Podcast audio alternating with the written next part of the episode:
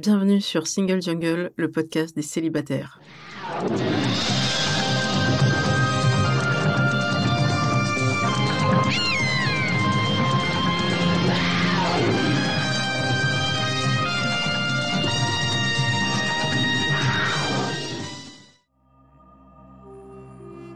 Je suis Louisa Amara et j'ai créé Single Jungle, un podcast dédié aux célibataires. Nous sommes plus de 100 millions dans le monde. En France, l'INSEE estime qu'il y a 41,3% de célibataires, au sens juridique. En effet, les personnes divorcées, dépaxées, séparées, veuves ne sont pas comptées. Nous sommes donc très nombreux et surtout nombreuses. Pourtant, on nous répète que la norme, c'est le couple. Eh bien, ça n'est plus vrai. Dans ce podcast, je reçois des autrices, des auteurs, des expertes du sujet, mais aussi et surtout des célibataires qui nous racontent leur parcours. Ce podcast, c'est le vôtre. Bienvenue Bonjour et bienvenue dans ce nouvel épisode de Single Jungle. Aujourd'hui, je suis avec Noémie Fachan. Bonjour Noémie. Bonjour Louisa. Alors, tu es euh, sur euh, Instagram sous un autre nom qui est Medusa. Ça s'appelle M-A-E-D-U-S-A. Et du coup, sur ce compte Instagram, tu évoques beaucoup de choses, en lien avec le féminisme. C'est comme ça que je t'ai découverte. Mais avant qu'on rentre dans le dur, dans le détail de tout ce que tu peux faire, on va se présenter. Comme d'habitude, je commence. Donc je suis, toujours Louisa Amara, j'ai 42 ans. Je suis une femme cis hétéro, racisée, d'origine algérienne par mes deux parents, kabyle précisément par mon père. Je suis hétéro, je l'ai déjà dit, je le redis, désespérément hétéro, toujours même pas un tout petit peu bi, rien. et mmh, oui, je suis grosse et c'est important dans la façon dont, je me définis. Ça fait partie pour moi de mon identité. Et enfin, et ça c'était une très bonne idée de Marie-Albert et aussi de Daisy, le, tourneur que j'ai reçu il n'y a pas très longtemps, c'était de se situer socialement, donc au niveau de la classe sociale, qu'elle soit la classe sociale d'origine ou la classe sociale aujourd'hui, parce qu'on peut changer de classe. Donc moi, je suis issue d'une classe sociale plutôt moyenne, modeste, je dirais même ouvrière. Mon père est ouvrier, maman était secrétaire comptable depuis sans la, retraite, et moi, je suis ce qu'on appelle un transfuge de classe, vu que j'ai fait un parcours en termes professionnels qui m'a amené vers la catégorie socio-professionnelle supérieure, donc les CSP+. Donc je suis cadre, j'ai la fierté d'être cadre et donc je suis transfuge de classe et je n'oublie pas d'où je viens. Voilà, cette longue présentation est faite. À ton tour Noémie, je t'écoute. Super. Bah écoute, donc moi je m'appelle Noémie, j'ai 37 ans, je suis blanche, je suis aussi une femme cis et désespérément hétérosexuelle comme toi. Je suis euh, issue de la classe moyenne, donc euh, comme ça peut vouloir dire des choses très différentes selon les gens. Moi, je suis euh, fille de prof par ma mère, qui était professeure de français au collège, et mon papa a travaillé dans l'imprimerie toute sa vie. il n'a pas fait une très grande carrière hein, en termes on va dire, euh, financière, en termes économiques du terme. Il a été poursuivi euh, par le chômage depuis euh, la fin des années 80. mais enfin, voilà, je viens de cette classe moyenne bien privilégiée par rapport à, aux classes ouvrières et aux classes plus populaires.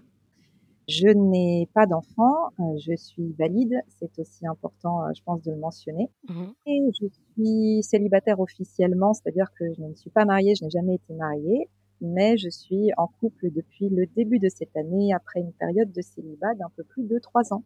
Très bien, effectivement, là, tu as fait, je pense, le plus de détails que j'ai pu avoir pour l'instant dans les présentations, bravo. Et c'est vrai que tu fais bien de, préciser le côté valide ou en situation de handicap. Ça fait partie des sujets que j'aimerais traiter bah, dès que ce sera possible, dès que je pourrai inviter quelqu'un qui est, qui est concerné, parce que c'est les personnes concernées qui en parlent le mieux. Tout à fait. Et puis, pour la partie, administrative, tu as tout à fait raison de préciser que parfois, et c'est vrai que je l'annonce dans la bande-annonce et dans l'intro en général, c'est que d'après l'administration, on est célibataire alors qu'on peut être en couple. Eux, ce qu'ils comprennent, c'est qu'est-ce qu'on a déclaré fiscalement, est-ce qu'on est marié, est-ce qu'on est paxé, est-ce qu'on est en concubinage, et tout ça fait que au final, bah, c'est un vaste merdier, alors qu'effectivement, il peut y avoir des personnes en couple qui sont administrativement célibataires.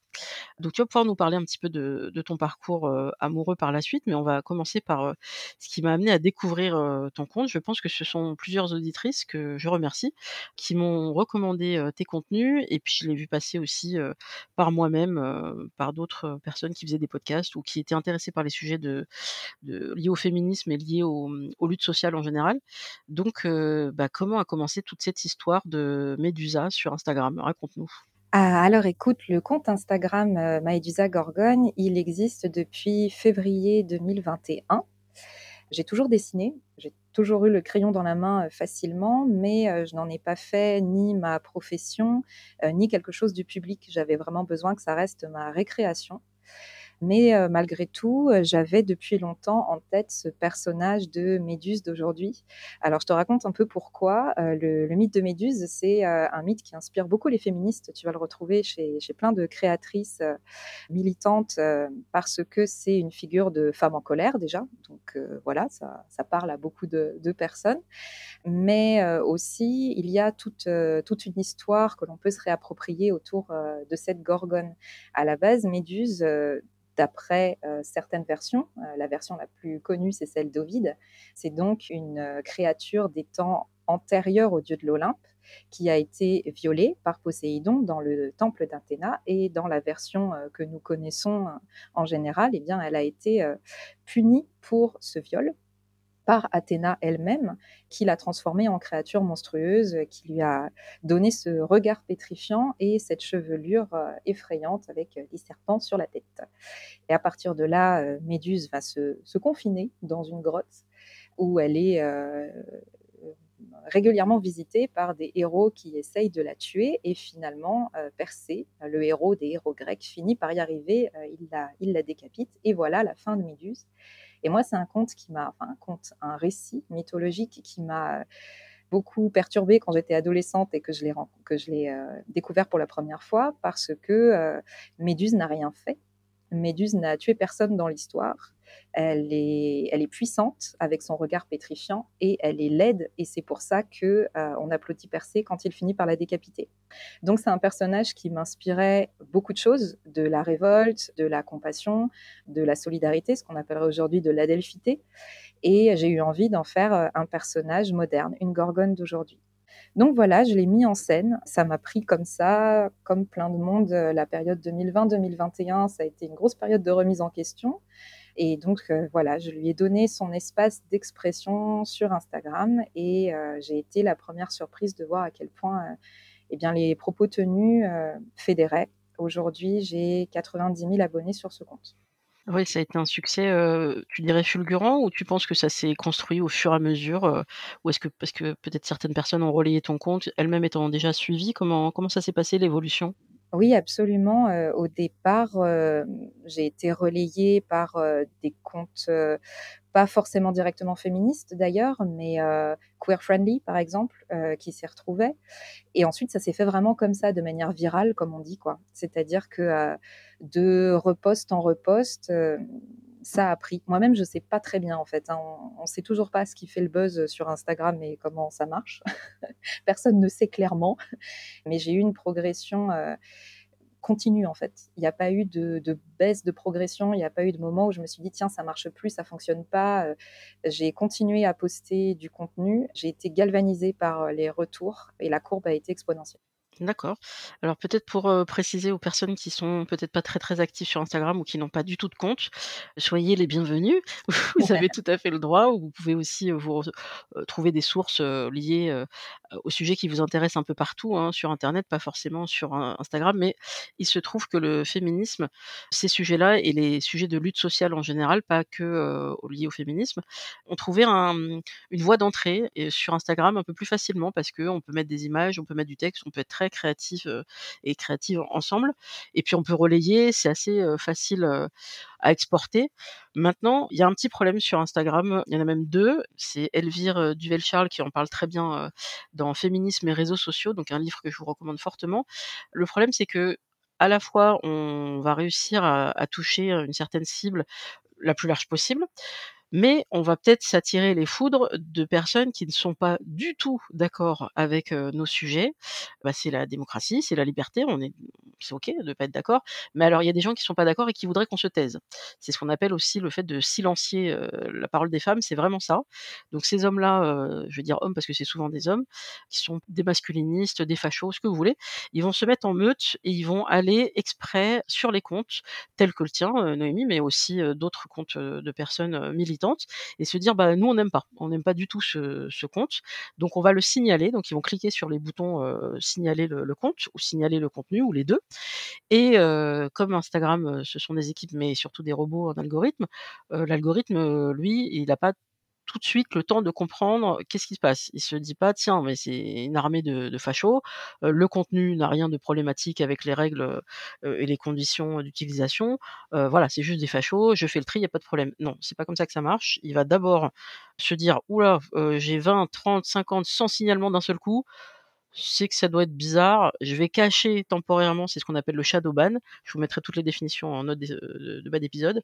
Donc shadow ban, ça veut dire qu'on on passe dans des espèces de de triangles des Bermudes de d'Instagram. On est un peu perdu alors que les publications sont toujours là, mais heu, les abonnés, donc toi tu en as plus de 90 000, heu, ne voient plus ou ne sont pas tous, en capacité de voir, tes contenus parce qu'ils ont été signalés par, ces fachos et le temps que ce soit qu'on puisse dire: «Non, non, mais moi mes publications sont sont clean, il y a pas de problème» et qu'on fasse appel à ce bah, aux vraies personnes d'Instagram, il peut se passer 24 heures, 48 heures, 72 heures et plus et c'est leur technique. La deuxième technique aussi, c'est qu'Instagram a décidé aussi, heu, là c'est un peu plus compliqué, heu, je vous mettrai des articles sur le sujet. Il y a 1 an, ils ont décidé de pousser énormément la vidéo, donc ils ont mis les reels en place. Donc les reels, c'est des petites vidéos, heu, qui peuvent durer 10 secondes, 20 secondes, 30 secondes, jusqu'à 1 minute. Le but étant de copier TikTok, qu'on soit très clair et donc ils ont tellement poussé, donc l'algorithme favorise n'importe quel, reels, même si vous faites que des vidéos toutes simples, sans montage particulier ou même, ça peut être une capture d'écran, 2 captures d'écran, bah, voilà, ça fait comme une petite vidéo. C'est ça qui va être poussé le plus. Or, bah, il y a des créatrices et créateurs de contenu qui ont envie de faire autre chose que des reels. Oui, beh, du coup, ça sera moins poussé et là aussi, heu, les publications seront moins visibles. Donc ces 2 facteurs, heu, problématiques font que, heu, bah, la parole des militantes et militantes, heu, militant j'ai dit 2 fois, c'est bien, 2 fois les militantes et 1 fois les militants et bien, va être parfois difficilement, entendue parce que, bah, c'est c'est le jeu, ma pauvre Lucette, c'est Instagram. C'est un des problèmes, mais c'est aussi un un endroit où on peut on peut toucher pas mal de gens. Alors justement, je te donne la parole. Est-ce que toi, tu as déjà eu affaire à des raids, à ta connaissance, de masculinistes ou autres, en tout cas de personnes qui n'aimaient pas tes contenus? Alors déjà Louisa, merci pour ce résumé magistral de la situation. Rien à redire, c'est parfait comme état des lieux. Écoute, heu, bah, tu as tout dit dans «à ta connaissance». En fait, à ma connaissance, je n'en ai pas fait l'objet dans le sens où, pour l'instant, heu, je n'ai pas eu de gros problèmes avec Instagram. Je n'ai pas eu mon compte, heu, suspendu, par exemple, voilà. Mmh mh. Le shadow banning, j'ai des soupçons de peut-être l'avoir été à certains moments, dans le sens où, bah, je constatais que, heu, les statistiques, les chiffres étaient pas bons, Kevin, tu vois? C'était pas terrible. Mais est-ce que c'est à ce moment-là le hasard des choses qui font que les gens sont moins disponibles puis moins touchés, tout simplement? Est-ce que mon contenu à ce moment-là est moins, heu, impactant, heu, en soi? Qui peut le savoir? En fait, le problème surtout avec Instagram, c'est qu'on n'a pas des notifications claires. On n'a pas, tant de personnes ont signalé telle publication pour tel type de raison. On ne peut pas savoir. Donc pour l'instant, je n'ai pas eu trop de problèmes. Par contre, heu, si tu veux, il y a certaines de mes publications qui ont été partagées, par exemple sur Twitter ou sur Facebook, où je ne suis pas active, par des personnes malveillantes, c'est-à-dire des personnes qui étaient contre mon contenu et qui ont fait monter la sauce de leur côté Mmh mh. et il y avait beaucoup de commentaires disant: «On va aller signaler ce compte». OK. Donc voilà, j'ai des indices, mais je ne peux pas savoir si ça a vraiment été fait, dans quelle mesure, dans quelle ampleur ça a été fait et heu, si Instagram en a tenu compte ou pas. C'est opaque, on ne sait pas. D'accord. Bah, écoute, pour le moment, heu, tant mieux effectivement si tu as pas vu, une chute, par exemple, d'abonnés, ce qui est assez rare parce qu'une fois que les gens sont abonnés, heu, bah, ils se désabonnent pas trop, sauf si vraiment il y a eu des contenus, très problématiques. Là où tu aurais pu voir une différence peut-être, c'est, s'il y avait eu un avant et un après dans, bah, l'impact de donc le le reach, hein, de donc la portée de tes publications. Si après ces fameux tweets, tu voyais que, bah, tu avais moitié moins ou effectivement, ça pouvait être un un indice. Mais si ça a pas été le cas, c'est que parfois ce sont juste des menaces en l'air et il se passe pas grand chose. Exactement. Donc, on peut l'imaginer et du coup, bah, belle transition, ça veut dire qu'aujourd'hui tu es active sur Instagram, mais pour l'instant tu as fait le choix de ne pas encore, être sur Twitter. Pour quelle raison? Tout simplement parce que ça me demande trop de travail de modération. Déjà sur Instagram, je passe au bas mot 2 heures par jour à scroller les commentaires, Mmh mh. à bloquer toute personne qui est vraiment problématique, qui est d'emblée, par exemple, injurieuse et qui est d'emblée raciste, qui est d'emblée, heu, sexiste. Voilà, je ne parle pas des personnes, heu, qui veulent débattre, hein. Je parle vraiment, heu, des personnes qui sont dans la haine, vraiment les haters de base. Donc il n'y a aucune raison que je les laisse, chez moi parce que ma page, Instagram, c'est chez moi et je tiens à ce que, dans la mesure du possible, dans la mesure de mes capacités, l'espace des commentaires reste un espace relativement safe. Je ne veux pas que mes abonnés tombent sur des, horreurs. Voilà. Donc je passe beaucoup de temps à faire de la modération et tout simplement, si j'étais sur Twitter ou sur Facebook, je devrais multiplier ce temps de modération et ce n'est pas envisageable. Voilà, donc je me tiens à Instagram. Peut-être qu'un jour ça changera. Je ne me mets pas de barrière de principe par rapport à ça, mais pour des raisons pratiques, pour l'instant, c'est Instagram et rien d'autre. OK et dans la modération, est-ce qu'il y a aussi des messages privés qui te parviennent? Oui, les messages privés, je peux en avoir, mais pour l'instant, je n'ai pas eu de messages, véritablement violents.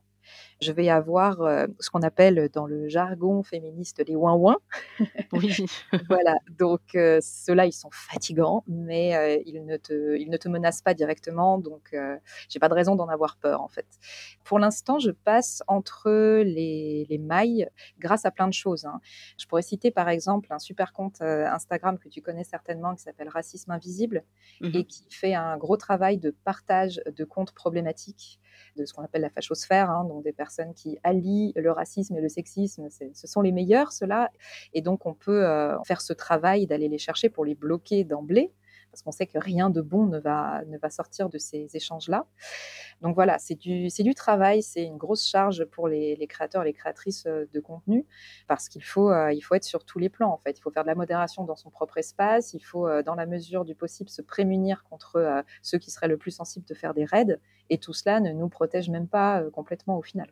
Ouais, comme tu dis, heu, effectivement, ça fait partie des des sujets dès qu'on va vouloir se lancer, heu et créer du contenu, heu, en particulièrement si c'est, heu, du contenu, heu, militant. On sait qu'on voilà, ça va nous prendre, heu, un certain temps donc heu, je trouve que ta stratégie est est la bonne. Bon, étant un petit peu de de la partie, comme on dit, donc Oui. heu, moi, je travaille dans le domaine des réseaux sociaux.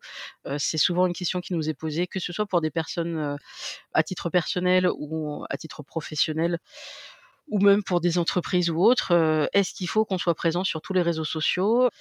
non, parce qu'effectivement, ça demande du temps, de l'énergie. Est-ce que c'est le plus intéressant selon la cible et selon le sujet? Donc je pense que tu as choisi le bon réseau. Après, il y a aussi des questions d'âge. On sait que sur Facebook, on aura, des personnes, d'une autre, tranche d'âge. Est-ce que ça nous intéresse ou pas? Tout ça, c'est des choix et pour Twitter, effectivement, moi, c'est un de mes réseaux préférés, mais historique. Parce qu'effectivement, heu, c'est un réseau qui a apporté beaucoup de choses. Il y a des choses négatives, mais je je vous mettrai des articles aussi sur, tout ce que Twitter a apporté de positif, notamment, dans certains pays où si on n'avait pas eu Twitter, on n'aurait pas su ce qui se passait dans ce pays-là. Été le cas pour le printemps arabe où il y avait pas un seul journaliste qui pouvait couvrir, ce qui se passait, en Égypte, en Tunisie et c'est grâce à Twitter que toutes ces informations sont remontées. Après il y a, c'est comme partout. Les outils, on peut en faire des trucs super et puis on peut en faire aussi des armes. Mais tu fais bien de le dire, heu, je je suis pas du tout anti Twitter, heu, d'ailleurs, Oui, heu, oui. j'utilise Twitter, pas en tant que Maëlysa, en fait, en tant que Noémie et en fait, je ne poste quasiment rien, mais je suis complètement d'accord avec toi. En tant que source d'information, c'est aujourd'hui une source d'information incontournable, à condition évidemment qu'on mette tous les tamis possibles, pour aller chercher l'information auprès des des bons comptes et des bonnes personnes. Mais mais bien sûr, on peut tout à fait faire le choix d'être sur Twitter et pas sur Instagram, par exemple. Ça dépend en effet toute une q une question de stratégie Oui. et heu, quelle est l'audience, heu, qui vous intéresse? Est-ce que la forme, heu, du tweet ou la forme du post Insta vous convient ou pas? Mais je suis d'accord avec toi, vouloir à tout prix, pour le principe, être sur tous les réseaux, c'est pas forcément, ce qu'il y a de plus intelligent à faire. Après, on a le droit de faire des erreurs aussi. Il y a des gens qui ont besoin de se lancer un peu partout et puis ils vont se rendre compte avec la pratique que c'est compliqué. Mais toi, dans ton cas, comme en plus, tu avais la passion de du dessin, donc c'est très visuel, tout en ayant en ayant aussi, la partie texte donc heu, je pense qu'on peut te comparer, J'allais dire à Liv Strömquist, mais en mieux, donc ça, c'est un joli compliment. Ah oui, tu m'étonnes. Alors parce qu'il y a du fond, il y a toujours du fond avec, heu, des explications qui sont extrêmement claires. Heu, ce que j'aime bien chez Liv Strömquist, c'est qu'elle est capable de, vulgariser, par exemple, des propos qui sont parfois très complexes, venant de Eva Illouz. Moi, je vais avoir un peu plus de mal, dans la partie, heu, livres, alors que je les ai, hein, tous ces livres, mais ça me paraît plus dense et plus complexe, alors qu'en dessin, en en situation, avec, le brin d'humour qu'elle est capable de mettre, bah, ça va me parler un peu plus et puis, bah, alors, c'est vrai que je trouve que tes dessins sont, selon moi, plus jolis, dans le sens plus esthétique ou parce que les traits sont sont extrêmement fins et et et c'est beau, quoi. Merci. Voilà, Liv elle est sur un autre truc, elle est pas là forcément pour faire du beau.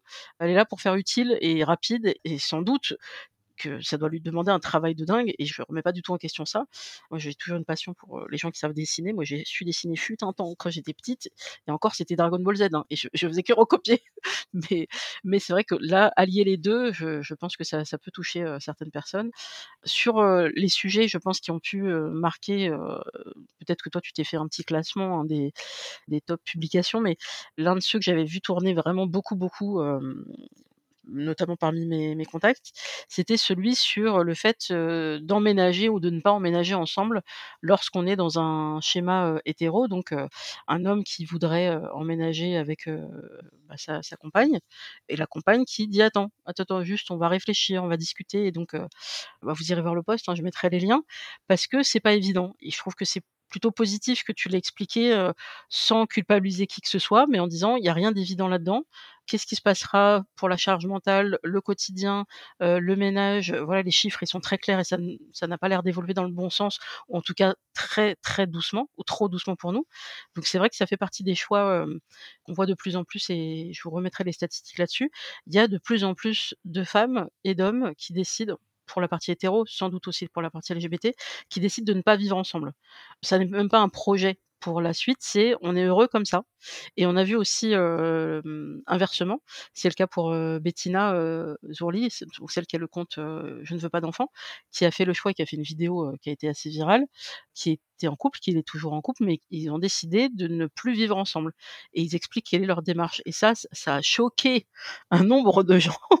De dire: «Mais enfin, on vit pas dans un autre appart si on vivait déjà ensemble ou alors ça s'appelle une séparation, c'est un divorce, c'est mais laissez les gens vivre comme ils ont envie de vivre, il y a pas de modèle, chacun crée son modèle, quoi». Mais oui, tout à fait et des exemples différents peuvent juste nous faire réfléchir. En fait, c'est un petit peu le problème, de la société en général, mais particulièrement sur les réseaux sociaux. C'est quand on défend un contre-modèle, quelque chose qui est silencieux ou quelque chose qui a mauvaise presse et qu'on montre que finalement, c'est pas forcément justifié que ce modèle ait mauvaise presse. Il y a souvent beaucoup de gens qui se sentent attaqués dans leur propre modèle et qui donc viennent te dire: «Mais si vous faites tous comme ça, c'est pas possible». En fait, c'est pas parce qu'on défend un modèle minoritaire qu'on veut démanteler le forcément le modèle, heu, majoritaire.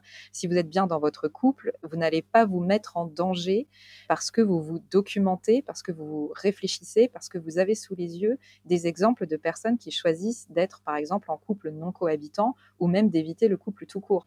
Les modes de vie des autres ne mettent pas en danger votre mode de vie, en fait. Voilà.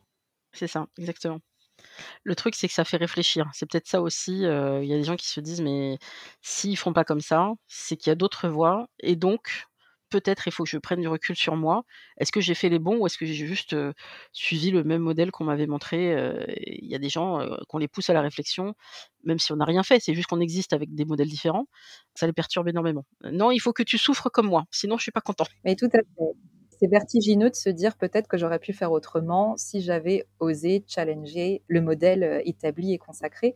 Bon, ceci étant dit, sur ce post dont tu parles, moi j'ai eu littéralement des milliers de commentaires où, à l'inverse, énormément de femmes, hein, surtout, qui commentaient: «Si seulement j'avais, heu, eu ce genre de contenu dans ma jeunesse, si Mmh mh. seulement j'avais lu ça il y a 10 ans, il y a 15 ans, je vais absolument envoyer ça à mes filles, à mes nièces» et cetera et cetera. J'ai quand même plutôt eu des retours assez positifs, plutôt que des réactions épidermiques. Bon, bah, tant mieux. Après Ouais. effectivement, on est, heu, maintenant de plus en plus, je l'espère tu parlais de d'adelphité tout à l'heure, a l'autre mot aussi, heu, qui est un peu différent, c'est, sororité, mais ça ça va dans le même style, à savoir essayer de s'entraider, surtout entre femmes, essayer de pas jeter la pierre à une femme qui n'aurait peut-être pas fait le même parcours que le nôtre parce que pas forcément la déconstruction, pas forcément les outils pour pouvoir travailler là-dessus. Il faut quand même rappeler que quand on est dans une précarité totale et que l'objectif quotidien, c'est de manger, éventuellement de faire manger ses enfants, bah, réfléchir au féminisme et au fait que, bah, l'homme qui partage notre vie, heu, ben, il est pas super, heu, aidant. Oui, bah, c'est peut-être pas la priorité numéro 1. Je pense qu'il faut, il faut aussi avoir, un peu de temps de cerveau disponible pour mettre à plat les choses. Il y a des gens qui parfois, c'est vraiment la nécessité qui fait qu'elles vont pas avoir le choix de faire le point, soit parce qu'elles tombent sur quelqu'un de violent ou autre chose, ou la personne est partie tout simplement. Je le dis maintenant parce que j'ai pas toujours été aussi indulgente, hein. J'ai toujours beaucoup de, mmh, d'attentes positives envers les femmes, alors qu'envers les hommes, ça c'est mon biais de mon biais de confirmation, heu, c'est pas ma misandrie, mais je dirais mon biais de confirmation et j'ai travaillé avec ma psy, je sais que je n'attends rien des hommes parce que les hommes, c'est tout pourri. C'est c'est-à-dire que je me suis mis ça en tête assez tôt parce qu'on me l'a mis dans ma tête, hein. Je fais un coucou à ma maman et à ma psy. Voilà, le fait d'avoir grandi avec, 5 frères, heu, c'est pas anodin. Le fait d'avoir grandi avec des femmes très fortes dans ma famille, que ce soit, ma mère, ma grand-mère, mes tantes, voilà. Quand on grandit dans des modèles particuliers, ça nous impacte en fait. On absorbe, les enfants absorbent ément énormément de choses et notamment les modèles et donc c'est vrai que je vais avoir tendance à attendre des femmes, heu, le meilleur, qu'elles fassent autant que possible, aussi bien que possible et celles qui parfois se font un peu, on va dire se font avoir parce que, bah, elles ont été naïves, parce qu'elles ont été amoureuses et donc un peu aveugles. Parfois je me dis: «Ah là là, mais quand même, c'était gros comme une maison quand même». Et ben, voilà, laisse le temps au temps, chacun va avoir, son parcours, son évolution et et surtout il y a pas de, mmh, il y a pas de course, il y a pas d'âge limite pour, heu, dire: «Bah, voilà, moi je veux autre chose de ma vie en fait, heu, ça y est, je me je me documente, heu, j'ai eu quelqu'un qui m'a accompagnée vers ce chemin et ça y est, je sais où je veux aller et ma vie ne tournera plus autour de la quête d'amour, autour de la satisfaction des hommes» et cetera. Je suis complètement d'accord avec toi. Ça ne sert à rien, en fait, de redoubler de pression pour que tout le monde fasse, heu, obligatoirement un bilan sur, heu, son couple ou, heu, son choix de vie, ses choix de vie en termes, amoureux, par exemple. Il y a en effet des personnes qui ont d'autres chats à fouetter que de se poser ce genre de questions et vraiment, il y a pas de jugement ou de pression particulière par rapport à ça. L'idée, c'était juste, de pouvoir en parler, mais comme ce travail que tu fais, via ton podcast, c'est-à-dire de de se familiariser avec des notions, avec, heu, des possibilités avec lesquelles on n'a pas forcément été familiarisé, c'est tout. Et heu, justement, dans le post dont tu parles, j'avais pris soin à un moment du post de rappeler que, heu, l'idée de ce post, c'était de, revaloriser l'idée de célibat féminin, mais Mmh mh. aussi, ça c'est pour la partie, on va dire, culturelle, mais aussi, de travailler pour que la société nous donne davantage les moyens de vivre en tant que célibataire. Et ça, c'est pas évident du tout, du tout. Plein de personnes emménagent ensemble parce que, de loyer, c'est trop cher. Voilà, on on va vivre ensemble parce que, malgré tout, économiquement, c'est plus, rationnel, en tout cas à à court terme, en fait. Donc il faut garder tout ça en tête. C'est souvent plus facile à dire qu'à faire et donc l'idée n'est pas de remplacer une injonction par une autre ou de créer, heu, un modèle de, heu, superwoman qui n'a absolument pas besoin d'être en couple non plus. Tout à fait. Alors, heu, sur le sujet effectivement financier qui fait qu'il y a plein de gens qui sont poussés à vivre ensemble alors que, peut-être ils auraient voulu réfléchir à autre chose ou tester d'autres choses. Je vous renverrai aussi vers, une émission, sur France Inter, un débat où, Lucille Béland a eu, fort à faire avec plusieurs, il y avait des psys, il y avait, pas mal de personnes autour de la table. Le sujet était dormir ensemble. Oui, non, pourquoi? Est-ce qu'on peut au moins y réfléchir? Parce que c'est un sujet que moi j'ai évoqué dans plusieurs épisodes, qui revient sur la table, là, l'occasion justement de bah, c'est l'été, ça c'est un peu les marronniers du journalisme, mais c'est très bien. Il fait chaud et franchement, nous sommes chacun des radiateurs humains et on dégage de la chaleur et quand on dort et ben, parfois, l'autre est une vraie, bouillotte et on préférait peut-être, bah, dormir chacun de son côté et il y en a qui le font. Le sujet, c'est que, il y a, des gens qui ne comprennent pas. Voilà, dans leur tête, dans leur culture, c'est comme ça qu'on leur a montré, 2 personnes qui sont amoureuses doivent, dormir ensemble, point. Alors voilà, on a déjà, évoqué le sujet, mais, en gros, dans l'histoire, ça a pas toujours été comme ça du tout. Dans différentes cultures, dans différents pays, c'est pas du tout comme ça forcément, ou des fois c'est des familles entières qui dorment ensemble dans la même pièce. Enfin, c'est très, très, très variable. Mais en tout cas, sentez-vous libre de vous poser la question si vous êtes en couple, de dire: «Mais pourquoi on fait ça déjà? Est-ce que ça nous convient? Est-ce qu'on aurait la possibilité?» puisque pour certaines personnes, les enfants sont partis, les enfants sont grands, ils ont désormais, une pièce en plus, ou alors il y avait un je sais pas, une chambre d'amis ou, encore une fois, tout dépend des budgets. On est bien d'accord que ce sujet ne concerne pas toutes les personnes, mais pour ceux qui sont en début de couple et qui se disent: «Bah, on est en pleine recherche d'appartement, est-ce qu'on pourrait imaginer avoir, une pièce spécifique, qui serait, un peu partagée différemment?» tout ça, c'est des sujets qu'on peut aborder il faut pas que l'autre se sente rejeté en disant: «Bah, ah, si tu veux pas dormir, avec moi, ça veut dire que tu m'aimes pas». C'est un, c'est vieux sujet, voilà. On part de loin, hein, on on rame Ah un oui. petit peu sur ces sujets-là parce que, on a l'impression que ça progresse très lentement. Oui, donc une fois qu'on a répété, bien entendu, qu'avoir le choix de dormir avec son conjoint, sa conjointe ou ailleurs dans la maison, c'est un luxe, ça, c'est sûr. Mais pour les personnes qui ont ce luxe, qui ont, comme tu l'as dit, une chambre en plus ou qui ont, heu, un canapé lit confortable ou et cetera et cetera. Entre un mauvais sommeil qui, sur le long terme et bien, justement, mine un peu la relation de couple parce qu'on est dans l'anxiété, on finit par avoir du ressentiment par rapport au conjoint qui ronfle ou autre chose et une bonne nuit tranquille de son côté et la joie de retrouver son conjoint ou sa conjointe, heu, au petit déjeuner. Voilà, allez vers ce qui vous rend heureux, hein. C'est ça et surtout si vous rencontrez quelqu'un, c'est peut-être un sujet intéressant à évoquer, heu, alors je dis pas forcément au 1er date, mais peut-être, au au bout de quelque temps de dire: «Tiens, comment tu fonctionnes de ce côté-là? Est-ce que pour toi c'est très important? C'est indispensable? Est-ce que tu y as déjà réfléchi?» parce qu'effectivement, il y en a pour eux, c'est déterminant et ils y ont pas forcément réfléchi, mais ils sont prêts à le faire. Ça fait partie des des sujets à, mmh, voilà, ne vous brimez pas, là je pense surtout aux femmes. Je connais très, très peu d'hommes, alors je veux bien, hein, s'il y en a parmi, les auditeurs, ou parmi, peut-être vos amis, des hommes qui disent: «Ah non mais moi si, la fille ne veut pas dormir avec moi, heu, je le prendrai très, très mal» ou, heu, inversement: «Bah voilà, je propose ça à chaque fois qu'on dorme pas ensemble et c'est la fille qui ne veut pas». Voilà, il y a pas forcément un seul schéma, mais, heu, pour moi c'est un enjeu, très important parce que le sommeil, là aussi j'ai des stats sur le sujet, c'est déterminant pour votre santé, la qualité du sommeil. Malheureusement, bah, c'est surtout les femmes qui rognent là-dessus en disant: «Bah, je vais sacrifier un peu de mon sommeil», soit bon, ça peut être lié aux enfants, soit parce qu'elles ont le sommeil fragile à la base, effectivement, il peut y avoir un ronflement. Il peut y avoir aussi un ronflement cô côté féminin, bien sûr de se dire: «Mais en fait, on dort mal tous les 2, c'est naze». Tout ça pour une injonction à dormir ensemble donc, heu, je ferme la parenthèse sur le sujet du sommeil, mais globalement pour moi, comme tu le fais, dans sur ton compte, tous les sujets sont abordables dans le cadre du couple ou de même du célibat et heu, ce qui m'intéressait aussi, c'était de de voir quels étaient les autres supports. Donc moi, j'ai découvert, via ton compte, Instagram, j'ai découvert ton livre, donc que j'ai commandé. Est-ce que tu peux nous parler un petit peu de cette, auto-édition? En l'occurrence, moi j'ai commandé d'abord, heu, Médusa, femme fatale et puis après les autres sont en train d'arriver. Bah, écoute, merci beaucoup de me lire, ça me touche beaucoup. Maïdusa, femme fatale, c'est le personnage de Maïdusa, le même qu'on retrouve, sur le compte Instagram, mais en effet, le format est différent. On n'est pas sur un format, BD, on est sur un format, texte illustré. Ce sont des textes parfois en prose, parfois des textes plus poétiques. Ce sont des pages de réflexion.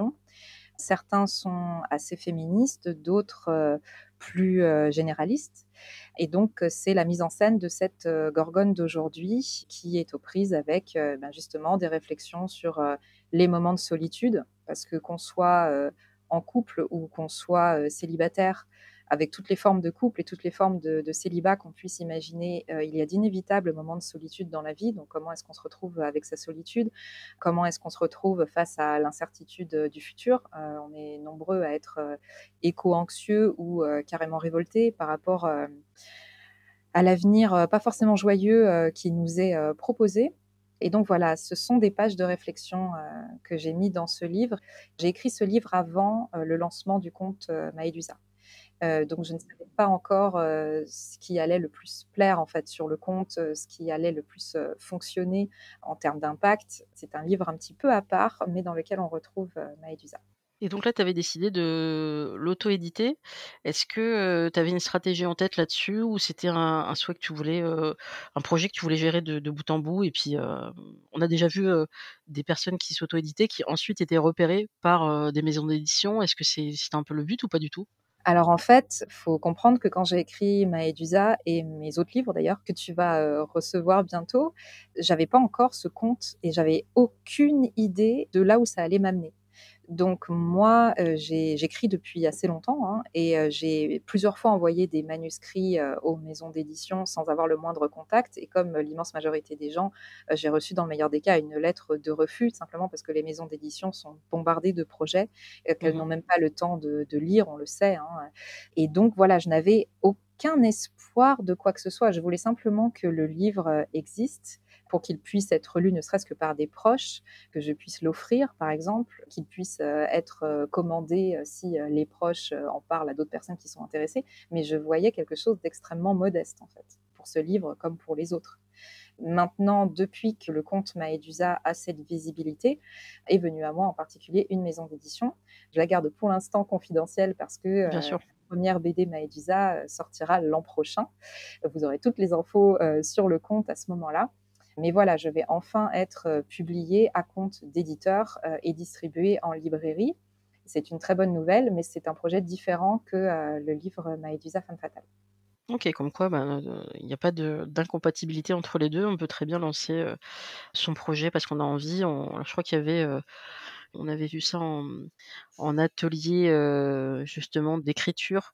C'était avec Afrolab et il y avait, le chiffre qui était je crois que c'était quasiment 1 sur 2 ou 1 Français sur 2, heu, quelque chose comme ça, a un projet de un manuscrit quelque part qui traîne dans les tiroirs, qui est sur un un PC, heu, sur une clé et un jour peut-être, aura envie de le concrétiser. Donc l'auto-édition, parfois les gens, vont jusqu'au bout, des fois non et puis effectivement, il peut y avoir, après un gros travail, hein, comme tu as pu le faire, bah, un bouche à oreille et puis, un éditeur, une éditrice qui tombe dessus et qui se dit: «Là, il y a une opportunité». Mais on va être quand même assez clair, comme tu l'as dit, ils ont, beaucoup, de sollicitations et si tu avais pas, cet, impact que tu as maintenant avec ton compte, sur Instagram, il est probable que tu aurais attendu encore un petit un petit moment avant que, bah, d'être sollicité, quoi. Et oui. C'est comme ça que ça fonctionne et après par contre j'ai vu qu'il y avait aussi d'autres supports, audio notamment pour Maëdusa ou comment tu vois les choses? Une vision, podcast ou comment tu veux décliner? Alors j'adorerais, j'adorerais, après il y a le facteur temps. Ouais, bah, oui. C'est toujours la même chose, mais oui, j'aurais très envie de faire plein de choses à l'audio. Alors j'ai déjà un podcast, mais qui n'a rien à voir avec Maëdusa, qui est un podcast sur l'écologie du quotidien qui s'appelle «T'emballe pas», le podcast qui en jette le moins possible. Vous le retrouverez sur toutes vos plateformes préférées de podcast, mais c'est un sujet vraiment différent et en effet, j'aimerais beaucoup j'aimerais faire beaucoup de choses. Maëdusa, c'est de la bande dessinée, mais ce sont aussi des histoires, heu, des micro-fictions. Il y a aussi un conte qui arrive sous forme de feuilleton sur le compte Maëdusa, un conte de sorcière. Mmh mh. Donc voilà, en fait, ces histoires-là, j'aimerais bien pouvoir, heu, les les mettre à l'audio, pourquoi pas sous forme de podcast, pour les faire vivre différemment, pour aussi, heu, pouvoir toucher une audience, heu, différente, qui est plus intéressée, par l'audio, des personnes en situation de handicap et cetera. Voilà, donc ça fait partie des projets, mais pour l'instant, c'est très théorique tout ça. OK. On a rapidement évoqué au tout début ta ta situation, donc là, on va peut-être pouvoir, creuser un peu plus. Donc tu es en couple, tu disais depuis, quelque temps déjà? Ouais, depuis le début de l'année. OK. Alors, bah, la fameuse question qui arrive toujours, hein. Comment vous vous êtes rencontrés? Eh bien, figure-toi, grâce au compte Instagram Maëdusa Gorgone. Comme quoi. Mais non, ça existe pour de vrai ça? C'est un de mes abonnés, un des 1ers, fait partie des 1ers, heu, Gorgons et Gorgones, heu, abonnés, qui a partagé, qui a commenté, qui m'a contactée en message privé pour parler du contenu, pour parler, heu, de la déconstruction, pour parler du virilisme, pour parler, de choses que j'abordais, sur mon compte. Et donc nous avons pendant des mois eu des échanges, pas très suivis, des échanges, au fil de mes publications en fait, des réactions aux publications qui ouvraient des échanges et qui n'étaient pas du tout, flirty, qui n'étaient pas du tout, hem, marqués par la séduction. Mmh mh. Lui s'était évidemment situé, donc je savais que c'était, heu, un homme cis hétéro. C'est minoritaire, hein, sur mon compte. Je suis en grande majorité à à 90 ou presque suivie par des femmes, en tout cas, heu, par des des personnes qui se signalent comme, femmes sur leur compte Instagram. Et pour les 10 de personnes, donc non femmes, que ce soit hommes ou personnes non binaires, il y a beaucoup, heu, de personnes queer, il y a beaucoup de de gays. Donc finalement, les hommes cis hétéros, il y en a pas tellement qui suivent et qui sont, heu, proactifs en fait, heu, sur mon compte. Mais donc voilà, au-delà de ça, c'était quelqu'un qui était, heu, beaucoup plus jeune que moi, qui n'habitait pas dans la même région. Donc pour moi, il n'était pas question, de se rencontrer autour d'un café pour papoter ou quoi que ce soit. Enfin, c'était pas du tout ce que j'associais à la rencontre amoureuse. Donc voilà, on a eu des échanges, on va dire intellectuels, pendant, de longs mois avant que de manière très naturelle, ben écoute, ça monte en puissance quoi, que ça devienne plus intime, plus sur nos vécus, heu, de là où on vient, ce qu'on avait traversé aussi, heu, sur le plan affectif, familial, amoureux et puis au final, on a dû s'avouer, l'un à l'autre qu'on se plaisait, qu'on avait envie de se rencontrer, in real life et donc c'est ce qu'on a fait et voilà.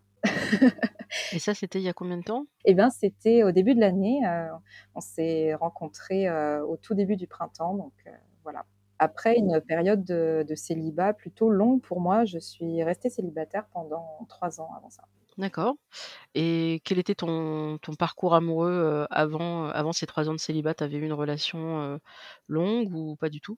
Alors en fait, pour simplifier les choses, pendant ma vingtaine, j'ai eu 2 grandes relations, longues, exclusives, vraiment classiques et heu, dans les 2 cas, je suis partie parce que, hem, et bien, au bout d'un certain temps, ça ça ne me convenait pas parce qu'on était dans une routine absolument, heu, mortifère, quoi. Tout ce qu'on n'aime pas sur le couple, hétéronormé comme on dit, je l'ai traversé à ce moment-là. C'est-à-dire, j'avais beau aller plutôt vers des hommes qui me semblaient progressistes, qui me semblaient plutôt modernes, pour le simplifier, je me suis retrouvée en charge du quotidien. Je me suis retrouvée, heu, avec ce poids de la charge domestique, de la charge mentale et mise en attente, si tu veux, heu, je me suis retrouvée, heu, avec, des compagnons pour qui, leur carrière primait surtout et et moi j'étais, en attente de leur présence, en attente de leur disponibilité. Alors pour être, parfaitement transparente, pendant cette période-là de ma vie, je n'habitais pas en France, j'ai habité pendant 8 ans au Japon et donc il s'agissait d'hommes japonais, donc il y avait une grande différence culturelle entre nous aussi. Donc évidemment, ça a joué dans le fait qu'on ne soit pas du tout, heu, raccord sur le long terme avec nos conceptions du couple. Moi, je me suis retrouvée dans un manque d'intensité, heu, amoureuse, un manque de moments partagés de qualité et dans une routine quotidienne qui n'était pas du tout satisfaisante et donc dans les 2 cas, c'est moi qui suis partie. D'accord. Ça, ça a été pour la première partie de mon Mmh parcours amoureux et puis ensuite, heu, plutôt dans ma trentaine, là, j'ai été dans une, phase où j'ai fait des rencontres, mais des rencontres qui ne justifiaient pas pour moi le fait de me mettre en couple avec les personnes. J'ai fait quelques rencontres que je qualifierais d'honnêtes, mais heu, simplement, heu, les hommes rencontrés ne me convenaient pas plus que ça. Enfin, passer quelques bons moments, je n'avais pas vraiment envie, heu, de leur faire, heu, une place prépondérante, heu, dans ma vie. Or, eux, c'est ce qu'ils demandaient. Ils étaient en demande de beaucoup de temps passé ensemble, ils étaient en demande, bah, du couple classique, en fait, d'où je sortais, mais mais moi, il y avait pas avait pas suffisamment de de sentiments pour justifier que je sois en couple avec eux, donc j'ai mis fin à ces fréquentations assez rapidement. Et puis, je suis passée par ce que j'appellerais 50 nuances de malhonnêteté. Ah carrément. C'est-à-dire que j'ai fait des rencontres, heu, d'hommes qu'on pourrait qualifier d'émotionnellement indisponibles, tu sais? C'est un petit peu le le terme consacré, heu, mais qui, heu, n'étaient pas honnêtes avec ça. C'est-à-dire qui ne se présentaient pas comme tels pour la plupart d'entre eux, qui le temps de la séduction se faisaient passer pour, heu, disponibles pour une histoire d'amour, suivie, heu, longue, qualitative, mais qui faisaient volte-face, heu, assez rapidement après ou bien au contraire et en particulier une personne qui, pour le coup, d'emblée a bien affiché qu'il n'était pas disponible pour ce qu'on appelle communément le couple, mais qui avait un comportement complètement, heu, incohérent avec ça. C'est-à-dire que, bon, moi, on me dit, heu: «Je ne suis pas dispo pour être en couple avec toi». Je fais: «OK, c'est dommage parce que moi, je vois beaucoup de potentiel dans notre duo, mais très bien». Enfin, si c'est dit d'emblée, voilà. Mmh Mais ensuite, c'est moi qui ai dû poser les limites, c'est-à-dire, je comprends pas ce que tu fais. Je comprends pas pourquoi tu me dis que tu ne veux pas être en couple avec moi alors que tu m'appelles tout le temps, que tu veux passer tout ton temps avec moi, que tu exiges finalement de moi que je passe tout mon temps avec toi, que tu veux être la première personne à être au courant de tout dans ma vie. Enfin bref, il y avait un côté fusionnel imposé, en fait, qui prenait toute la place. Moi, j'avais pas la possibilité de faire d'autres rencontres. J'avais pas la possibilité, du coup, moi, d'être disponiblement amoureuse. Tu vois ce que je veux dire? Oui, bah, oui. pour d'autres. Donc euh, voilà, ça a été des histoires fatigantes parce que ça a été des histoires où à chaque fois j'ai dû mettre les points sur les i, où j'ai dû amorcer toutes les conversations, où j'ai dû poser toutes les limites, alors même que j'avais parfois des sentiments. Mais comment tu as fait pour faire tout ce travail comme ça de recul, de j'essaye d'analyser ce qui se passe et en même temps, heu, est-ce que tu étais accompagnée, heu, psychologiquement ou est-ce que tu as fait un travail par toi-même? Oui, absolument. Moi, j'ai fait 2 heu, psychothérapies. Une quand j'étais au Japon et une en France. De longs mois, hein, presque un an à chaque fois. Donc oui, j'ai pu être accompagnée et avoir, heu, avoir des outils pour cesser de me demander si j'étais dans le tort ou pas, en fait. C'est un petit peu le problème quand on est, heu, confronté à ces comportements incohérents, c'est qu'on se dit: «C'est moi qui ai un problème, en fait. Je ne suis pas assez ouverte d'esprit, heu, je ne suis pas assez» j'en sais rien et être accompagnée, heu, permet d'avoir quelqu'un qui dit: «Mais non, en fait, vous avez énoncé, vous, vos objectifs par rapport à cette rencontre. La personne a énoncé ses objectifs. Vous êtes cohérente, il ne l'est pas. Donc, il y a un moment, soit vous arrêtez tout, soit vous pouvez aussi évidemment continuer à le fréquenter sans aucune attente, etc. Mais enfin, manifestement, vous n'en êtes pas complètement capable parce qu'il prend toute la place. C'est dur, hein, une fois qu'on a fait le constat, c'est: «Ouais, maintenant on fait quoi? Maintenant il faut agir». Mais écoute, heu, puisque tu as commandé, heu, mes autres livres, heu, il le roman court Celle qui aime, c'est l'histoire de cette histoire, de cette non-histoire finalement. C'est l'histoire, heu, de de mon année 2020 et heu, de cette personne qui était dans l'incohérence entre ce qu'il dit, ce qu'il fait, probablement ce qu'il ressent et ce qu'il pense, dont j'ai dû moi me séparer alors même que, j'étais probablement celle qui avait le plus de sentiments. Ah ouais, celui qui part, ou celle qui part, c'est pas toujours, la personne la la plus, je dirais pas la plus lâche, mais la celle qui a moins compris ou qui a moins envie d'être dans la relation, hein. Parfois, c'est celle qui est capable de mettre un stop parce que ça devient, trop dangereux pour sa santé mentale, sa santé tout court, heu et parfois il faut se préserver, quoi. Oui, ça dépend du contexte. Je crois que tout arrive. Bien entendu, il y a plein de cas dans lesquels celui qui part ou celle qui part, elle a la main, bah, parce que c'est elle qui a envie d'autre chose et dans ce cas-là, la personne qui est quittée, qui n'était pas forcément insatisfait de la façon dont les choses, tournaient, est peut-être la plus malheureuse. Il y a également des cas où, quand on est la personne qui quitte, quand on est la personne qui part, on est celle qui évite, heu, les dégâts, hein. J'ai également été, heu, au début de cette période, heu, les 50 nuances là, pendant à peu près 6 mois, j'ai fréquenté un homme qui était vraiment toxique, qui était menteur, qui était manipulateur, et je suis partie, mais et il il en a souffert. Il en a beaucoup souffert, il a essayé de me récupérer par tous les moyens, mais je ne considère pas que j'avais la main, en fait. Je considère pas que j'étais, hem, dans une dynamique vraiment positive, en fait et pourtant c'est moi qui, heu, qui ai mis fin à cette histoire qui ne pouvait que mal continuer. Après toutes ces histoires-là, donc après tu as eu une phase de célibat que toi tu considères comme c'est tes mots, hein, je crois, hein, heu, un peu longue ou relativement longue. Une phase de célibat de 3 ans, si Oui. si j'ai bien compris. Pendant cette phase-là, toi, qu'est-ce que tu fais? Tu te reconstruis, c'est toujours un terme un peu compliqué parce que reconstruire, ça voudrait dire qu'on a été détruite, alors que pas forcément. C'est juste qu'on on va peut-être réorienter, nos projets, peut-être parfois on avait projeté plein de choses sur cette relation et bah, là, on va se concentrer sur soi-même, et pourquoi pas se dire: «Bah, voilà, moi j'ai toujours voulu faire tel voyage ou telle formation ou professionnellement j'aimerais avancer vers ça». Bah, là, on me donne, cette chance incroyable d'avoir du temps, de l'énergie, bah, je je vais prendre soin de moi. Est-ce que ça a été, un peu ton orientation? Alors oui et non, parce qu'il y a eu plein de facteurs différents pendant cette période. Pendant cette période-là, il y a donc eu une relation toxique et pour le coup, il a il a fallu, une phase de reconstruction avec l'accompagnement, psychologique parce que c'était quand même, violent et j'en avais besoin. Été une phase pendant laquelle j'ai aussi si tu veux, je vais pas tout raconter toute ma vie, mais heu, je suis revenue en France après une longue période à l'étranger.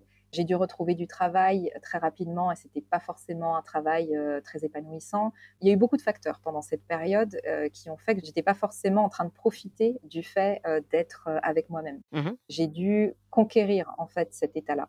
C'est plutôt vers, vers la la fin de ces 3 ans que j'ai apprécié de vivre seule, d'être seule, de n'avoir, aucune autre responsabilité que moi-même et d'avoir vraiment tout l'espace nécessaire pour créer. Mais il a vraiment fallu que je travaille sur moi pour en arriver là. Parce qu'il a fallu que je me débarrasse de plein de choses en fait. Il a fallu que je me, que je me débarrasse de la hantise, de euh, ne jamais trouver euh, la bonne personne. Le cap de 35 ans pour moi a été euh, très difficile parce que j'ai entendu le fameux tic-tac de l'horloge biologique. Je me suis mis en tête que là, ma situation était peu enviable parce que, heu, eh bien, parce que moi qui m'étais toujours projetée avec des enfants, heu, je commençais à avoir un âge critique, heu, pour, la maternité, d'après certaines instances. On va beaucoup relativiser ça et donc j'ai dû faire ce travail, en fait. J'ai dû faire ce travail avec ma psy qui a été excellente, qui m'a dit: «OK, on va faire un travail de visualisation. Vous n'avez plus 35 ans, vous en avez 45. Vous n'avez pas forcément rencontré, heu, un partenaire qui soit, heu, dad material. Vous ne vous êtes pas, heu, posé, comme on dit, vous n'avez pas fait d'enfant. Essayez de faire ce travail mental et donc qu'est-ce qui se passe, en fait?» et je me suis dit: «Mais c'est incroyable le nombre de possibilités que j'ai devant moi. C'est incroyable à quel point c'est pas si grave si finalement, contrairement à ce que je m'étais toujours mis en tête parce que, bonjour les injonctions à la féminité, je n'ai pas d'enfant. Peut-être que ça arrivera, c'est encore possible, à 35 ans, rien n'est dit, mais si ça n'arrive pas, finalement, il y a autant de raisons de se réjouir que de raisons de regretter que ça soit pas arrivé, vraiment. Donc si je regarde ces raisons de se réjouir, ça va être formidable et ça m'a fait un bien fou, vraiment. Mais encore une fois, c'était un travail. Ça n'a il n'a pas suffi, heu, de se dire, heu: «C'est formidable d'être célibataire, je vais en profiter, je vais m'occuper de moi». Ça a été un très long travail, un travail accompagné. Je vais rebondir sur, tes propos. Effectivement, c'est un très bon outil que d'essayer de se projeter, de prendre un peu de recul et de dire: «Mais qu'est-ce que je veux vraiment moi et est-ce que ce serait vraiment grave ou pas?» donc il y a 2 possibilités, soit pour vous aider dans votre réflexion, vous pouvez écouter bien sûr et lire le livre de Johanna Luyssen, heu, que j'ai invité, dans l'épisode 39. Ça s'appelait «Mère célibataire par choix», qui est le titre de son livre, où elle, elle a décidé, en gros d'arrêter l'horloge biologique en disant: «Mais le sujet, c'est qu'il faut que je trouve quelqu'un, un homme, qui serait d'accord éventuellement pour être papa, mais je peux pas lui poser la question décemment au bout de 3 mois, donc il faudrait que j'attende 2 ans peut-être en moyenne et si finalement au bout de 2 ans il veut pas, bah, est-ce qu'il m'aurait pas fait perdre les 2 ans?» voilà, tous ces calculs-là, je sais, les filles, vous les faites constamment. Je sais, parce qu'il y a un épisode aussi qui est génial dans Friends où Rachel fête son anniversaire, alors je sais plus si c'est ses 30 ans ou quoi, où elle se dit: «Attends, ça voudrait dire que si je veux me marier, il me faut 1 an, 2 ans? Ah bah, il faudrait que je rencontre le mec maintenant. Ah bah, le mec avec qui je suis maintenant», donc heu, en l'occurrence Tag, il avait, heu, je sais plus 7-8 ans de moins qu'elle, pas du tout dans l'état d'esprit, heu, où elle était elle et donc elle décide d'arrêter cette relation parce qu'elle a l'impression qu'elle elle investit du temps, pas pour le projet qu'elle souhaite. Donc Johanna, elle a dit: «Stop, on enraye la machine. Le sujet, c'est de trouver quelqu'un? Non. Le sujet, c'est d'avoir envie d'être maman, absolument, maintenant et j'ai plus envie d'attendre quelqu'un» et je trouve ça super qu'elle en parle parce que c'est très, très rare que les femmes en parlent, parce que parfois ça peut être un sujet de honte, comme si on devait avoir honte d'avoir un désir de maternité et elle a fait, tout le voilà, tout le processus, de faire cet enfant seule et et cet enfant maintenant est là et est en pleine forme, elle va très bien et Farah est une petite fille, adorable mais et un jour peut-être, il y aura une rencontre avec un homme, mais ce ne sera plus un poids dans cette rencontre parce que l'enfant qu'elle voulait est là. Mais tu fais bien de le préciser parce que c'est aussi quelque chose que m'avait dit ma psy. Elle m'avait dit: «Vous avez cette option, hein». Voilà. Oui, sauf qu'on n'y pense pas. Parce qu'on a le full package, en fait, dans la tête. Voilà. On a vraiment l'idée de la réussite au féminin, c'est la totale. Heu, c'est, heu, ben, cet homme qui rentre dans une certaine définition du partenaire, c'est ce lieu de vie et c'est que comme ça que la parentalité est valorisée, finalement, pour une femme. Si les choses se passent de manière, heu, naturelle dans cette voie-là, tant mieux, mais si ce n'est pas le cas, en fait, il y a beaucoup d'autres façons de faire et heu, il y a beaucoup de paliers avant d'en arriver, heu, à, à une certaine forme de renonciation, que j'ai évoquée tout à l'heure. Tout à fait et après bon, heu, là, heu, évidemment avec la personne avec qui tu es actuellement, ça ne me regarde pas donc je poserai pas la question maintenant, mais heu, ça fait partie des sujets qu'on peut aborder selon son propre timing.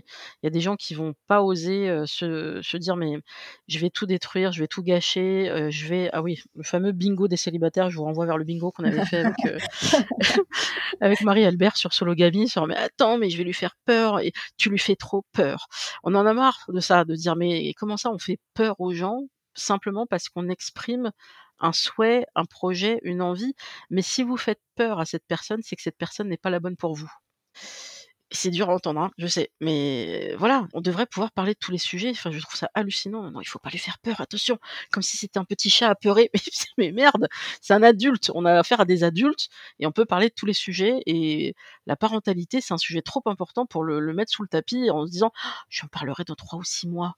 C'est bien ça, hein, on va attendre un peu qu'il soit un peu plus quoi, Mmh. prêt, mais non, peut-être que lui aussi, il a peut-être envie d'en parler. Mmh, mmh mh. Bah, écoute, je sais que tu as pas posé la question, mais mais je te réponds quand même. Avec, mon partenaire actuel, du fait de notre différence d'âge, parce que lui, il a 12 ans de moins que moi, donc moi j'ai 37 ans, il en a 25, donc c'est quand même pas tout à fait la même chose en termes de parcours de vie, hein. Moi, je me rappelle celle que j'étais à à 25 ans, j'ai Oui. vraiment l'impression que c'était une autre vie. On a parlé de tous ces sujets-là, heu, très rapidement, parce que moi, j'avais besoin d'en parler. Je me suis fait la même réflexion, je me suis dit, «S'il s'il a peur de de parler de ces sujets-là, faut pas aller vers une femme de 37 ans». Voilà, c'est tout.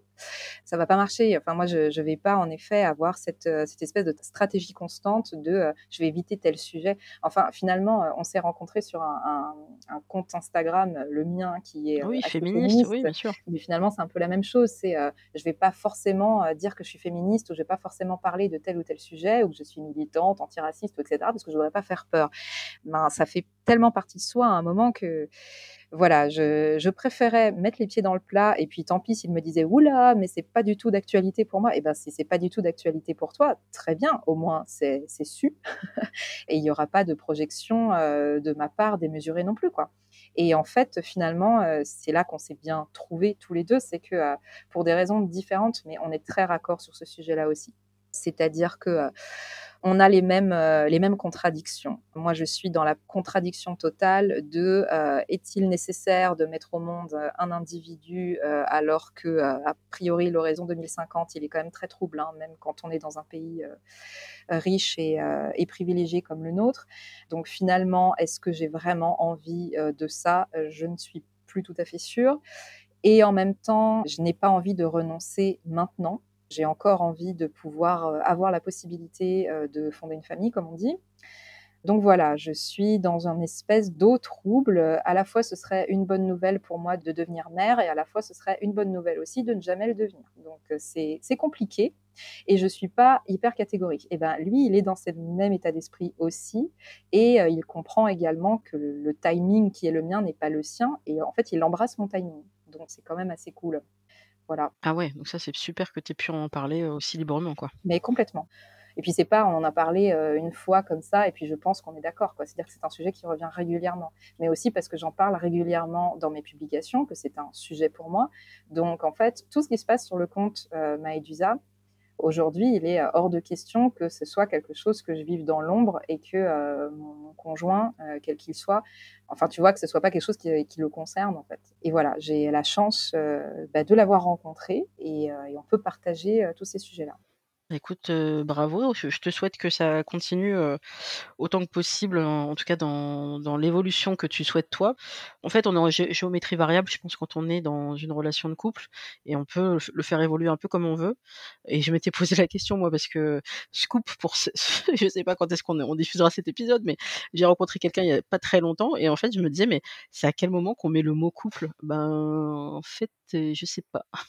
Je sais pas du tout quand est-ce que tu mets le mot couple. Est-ce que tu le mets peut-être même toi quand tu l'as rencontré? Est-ce que c'est au moment où vous vous êtes déclarés, heu, l'un l'autre, votre flamme? Ou est-ce que, c'est à partir d'un certain nombre de rendez-vous? C'est c'est très variable ça. C'est complètement variable. Alors, j'ai vraiment aucun, heu, petit guide, heu, de la relation amoureuse pour les nuls à présenter, hein, à tes auditeurs et auditrices. Vraiment, je n'ai absolument pas la réponse toute faite. Dans notre cas à nous, notre avantage, c'est qu'en fait, on a parlé de beaucoup de choses avant d'être dans une relation dite de séduction. C'est-à-dire que tous ces mois où on a échangé autour, heu, de Maëdusa et d'autres publications qu'il me faisait parvenir, heu, en me disant: «Tiens, regarde ce que nous toutes a écrit, qu'est-ce que tu en penses?» et cetera. Enfin voilà, tous les échanges qu'on a eus autour, de la déconstruction et du féminisme nous ont permis aussi de nous dévoiler un peu de nos personnalités. Il s'avère que lui comme moi, on est plutôt à l'aise et plutôt rassurés, j'ose le mot, dans une relation de couple hétéronormée, hein, c'est-à-dire exclusive, heu, plutôt long-termiste, heu, et cetera.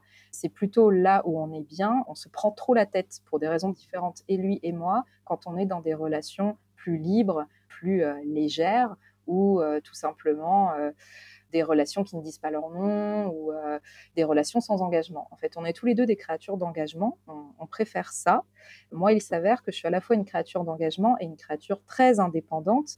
Dans cette période de célibat, j'aurais pu me caser, entre guillemets, et je ne l'ai pas fait quand ce n'était pas suffisamment euh, à la hauteur de mes multiples exigences, parce que oui, j'en ai. Et, euh, donc, j'ai préféré la solitude plutôt euh, que, que des alliances par défaut. Et donc voilà, en fait, on s'est retrouvé sur le fait que si on s'engage dans un couple, c'est vraiment pour pouvoir compter à 200% sur notre partenaire et pour pouvoir construire ensemble. Il y avait compatibilité. Tu vois, comme quoi le fait d'en parler avant, c'est quand même super important de voir quelles sont les, intentions. Je vous mettrai la définition d'intention, c'est quand même très très clair, et comment on les assume. Et c'est quoi aussi notre définition du couple. Ça, on en parlait beaucoup dans, l'épisode 9 euh, avec euh, Stéphane Rose qui a écrit euh, En finir avec le couple, et Marie Gibaja qui a réalisé Ma vie n'est pas une comédie romantique et moi-même qui me posais beaucoup de questions de c'est quoi le couple? Parce que des fois je rencontre des gens et on n'a pas du tout la même définition du couple. Mais alors vraiment pas. Bah comme euh, ce fameux jeune homme qui me disait mais si on dort pas ensemble on n'est pas en couple. Ah bon? C'est écrit où? Mais en fait on n'a pas du tout la même définition. Bah ça serait bien qu'on en parle alors. Ah bah merde euh, est-ce qu'on est compatible? Ah zut alors. Après je suis d'accord sur le fait qu'on puisse avoir des opinions différentes mais qu'on puisse se rejoindre sur l'essentiel et qu'on puisse être ouvert au débat mais il y en a euh, c'est non. C'est non, heu, si on dort pas ensemble et ben et ben tu ça veut dire que tu m'aimes pas. Je vois du rejet, je «Oh là là, tu tu tu me projettes tout ton mal-être là, donc tu vas régler tes problèmes». Bref, donc discuter avant, comme toi tu l'as fait Noémie, avant qu'on parce que là on passe quand même du temps ensemble et c'est super, on pourrait refaire le monde, heu, mais il faudrait que je sache un petit peu plus, heu, peut-être, heu, tes références ou les choses que tu aimerais mettre en avant, soit les choses, qui ont pu t'aider à concevoir, tes contenus, qui sont ta pierre an angulaire quoi, ou des choses aussi que tu veux mettre en avant parce qu'elles sont pas encore très, très connues. Tout à fait. Ben, écoute, heu, en fait, j'ai 2 types de réponses. J'ai, hem, on va dire les sources qui m'ont permis de mettre des mots sur les choses et d'avoir, heu, d'avoir des arguments de manière générale. La plupart, tu les cites régulièrement ou tes invités les ont déjà cités. Ça va être toutes les grandes références, actuelles.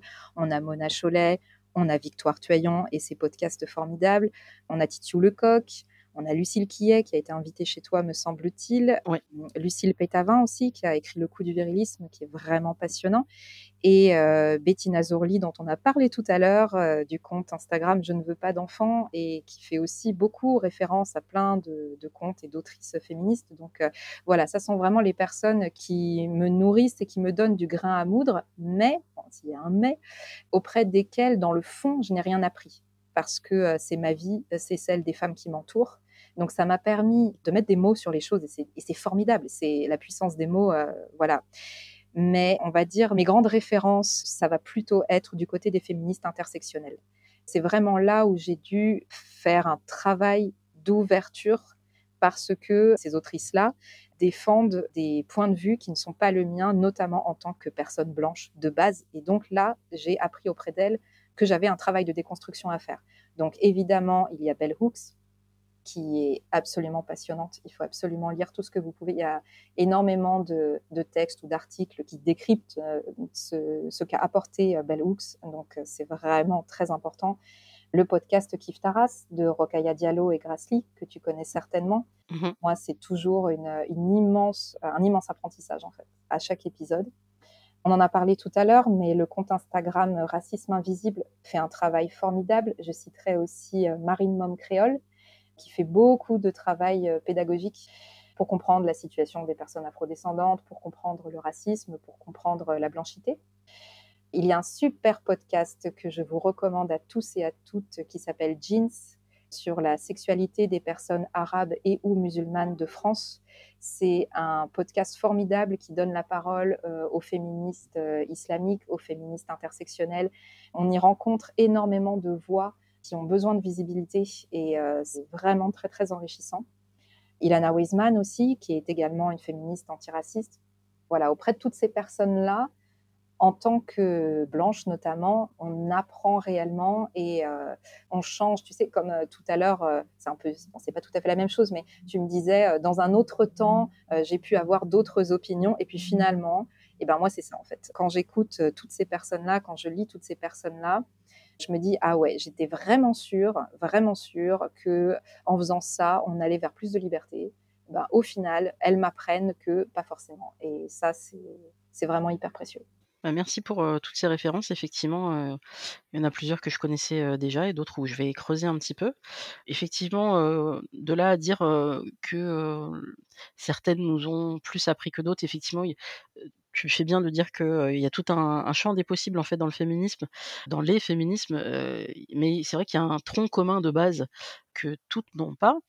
Donc il faut peut-être commencer par là, pour, celles, et ceux qui débutent. Je pense surtout à ceux parce que ce a du mal à les embarquer, mais en fait, on fera pas sans eux malheureusement, ça va être compliqué. Et sinon, effectivement, la partie, intersectionnelle, qu'on n'a pas forcément définie, mais peut-être que les gens ont compris, donc on va le repréciser. Dans l'histoire du féminisme, au départ, effectivement, il y a toujours eu des cercles de femmes, un peu partout de tout temps. De toute façon, les femmes, elles étaient un petit peu, toutes seules en cuisine entre elles à pouvoir parler. C'était un peu le seul endroit où elles pouvaient le faire. Donc je pense que les cercles ont commencé là, mais il y avait aussi parfois des classes différentes où entre femmes, on se parle, entre femmes de certaines classes sociales, de certaines de certaines couleurs aussi. Et c'est vrai que, les inégalités ne sont pas les mêmes quand on est une femme, racisée, quand on est une femme blanche, quand on est une femme d'une certaine classe sociale. On peut croiser les choses. Moi, à mon niveau, en tant que femme racisée, mais cadre, supérieur, j'ai peut-être pas les mêmes difficultés qu'une personne, blanche qui vivrait au RSA, au nord de la France, avec 3 enfants. On va pas avoir les mêmes, difficultés. Pour autant, on va se retrouver sur certaines choses, notamment les sujets de de sex sexisme, que ce soit au travail ou le harcèlement de rue. Alors là, on est toutes égales là-dessus, hein. Il y a très, très peu de femmes que je rencontre qui me disent, «Moi, ça m'est jamais arrivé, on m'a jamais emmerdée dans la rue», quel que soit votre âge et malheureusement ça commence très tôt. Il y a certaines de mes amies d'ailleurs qui m'ont dit: «C'est marrant, plus je vieillis, moins je suis emmerdée». J'ai l'impression qu'ils emmerdent plus les jeunes filles et les ados et les je «Mais c'est pas une impression», donc heu, ça veut pas dire qu'on sera plus emmerdé, mais voilà, pour dire qu'on a des combats communs et tu fais bien donc de de rappeler qu'effectivement il faut aller, quand on a l'impression d'avoir quand même bien balayé, heu, il faut aller voir aussi, heu, ce qu'on ne connaît pas et les personnes qui sont, peut-être, pas du tout dans notre, même, heu, arbre généalogique, mais qui ont vécu des choses, très intéressantes et qui peuvent nous apporter, tout autant.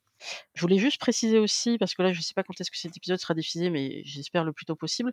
De toute façon, ça sera pérenne dans le temps. Message de santé publique. J'ai pas le son là comme, covid. Là, c'est pas pour le covid, mais il nous faudrait une pe petite alarme. Message de santé publique, j'en profite à tous et toutes, quel que soit votre sexe, votre genre, votre orientation sexuelle. Le gouvernement n'en parle pas assez, donc je vais le faire. Je vous mettrai les liens. Il y a une pétition pour que, heu, la lumière soit faite sur ce sujet de vaccination pour la variole du singe ou monkeypox. Le gouvernement nous précise que c'est essentiellement des personnes HSH, donc des hommes ayant des relations avec des hommes, des relations sexuelles. Ce sont surtout eux les malades. Ça n'est pas, faux, hein, bien sûr, mais ça ne veut pas dire que ce sont les seules personnes à vacciner et le problème, c'est qu'il y a pas assez de doses.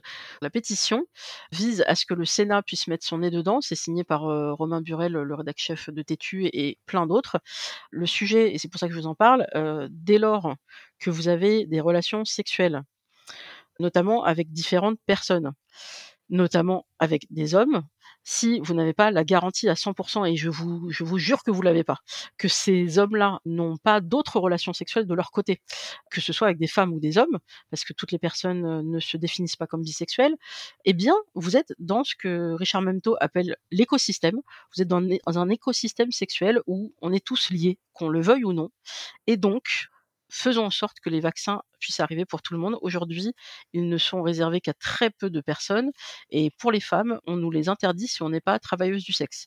Loin de moi l'idée d'aller prendre, heu, la dose d'une travailleuse du sexe qui en a besoin, tout à fait, mais ça devrait être ouvert à tous. Comme pour le covid, heu, tout le monde est concerné, tout le monde peut l'attraper et ça peut être, très grave, notamment si vous avez des des comorbidités et bah, c'est pareil pour le monkeypox, même s'il y a pas forcément de décès, il y a des choses très graves qui peuvent vous arriver. Voilà, donc je je profite de de cette antenne, comme on dit, parce Mmh que mh. il faut qu'on en parle. La santé publique, ça touche tout le monde et j'ai l'impression qu'il y a plein de gens qui se sentent pas concernés. Il y a déjà des femmes là qui ont été infectées, notamment par, leur compagnon, parce qu'elles ne savaient pas que le compagnon en question avait des relations, par ailleurs avec d'autres partenaires, notamment des hommes. Donc voilà, protégeons-nous, protégez-vous, prenez soin de vous et de vos proches et signez la pétition par pitié. Est-ce que tu avais un message de ton côté à transmettre avant qu'on finisse? Bah, écoute, pas particulièrement, en tout cas pas un message de santé publique, mais heu, je te rejoins et j'irai signer la pétition, bien entendu. Maintenant sinon, mon message c'est, heu, on a tous et toutes un travail de déconstruction à faire, qu'on soit, heu, féministe ou quoi que ce soit.